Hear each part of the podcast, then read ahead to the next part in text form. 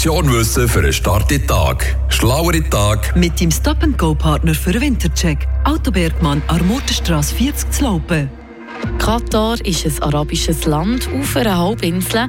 Die Landschaft die besteht aus Wüsten und einem langen Küstenabschnitt am Persischen Golf mit Stränden und Dünen. Wenn wir die Temperaturen anschauen, liegen die im Winter, also aktuell so um die 13 Grad, und im Sommer erreicht es dort Höchstwerte bis zu 50 Grad. Dort kommt man also definitiv ins Schwitzen. Was es nicht so viel tut, ist regnen.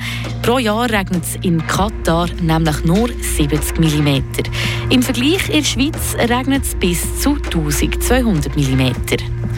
Die Hauptstadt ist Doha und liegt an der Küste. Früher war die Stadt ein Fischerdorf.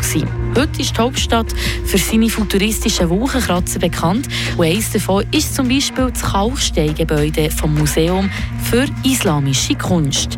Das sind aber lange noch nicht alle Fakten über Katar. Die Amtssprache ist nämlich Arabisch und wer gerade nicht Arabisch kann, schlägt sich mit Englisch gut durchs Land dass man in Katar eben auch Englisch reden kann, kommt nicht von irgendwoher. Nein, es hat nämlich einen speziellen Hintergrund. 1971 hat das Land Katar seine Unabhängigkeit von Großbritannien erlangt und jedes Jahr am 3. September wird die Unabhängigkeit schön gefeiert.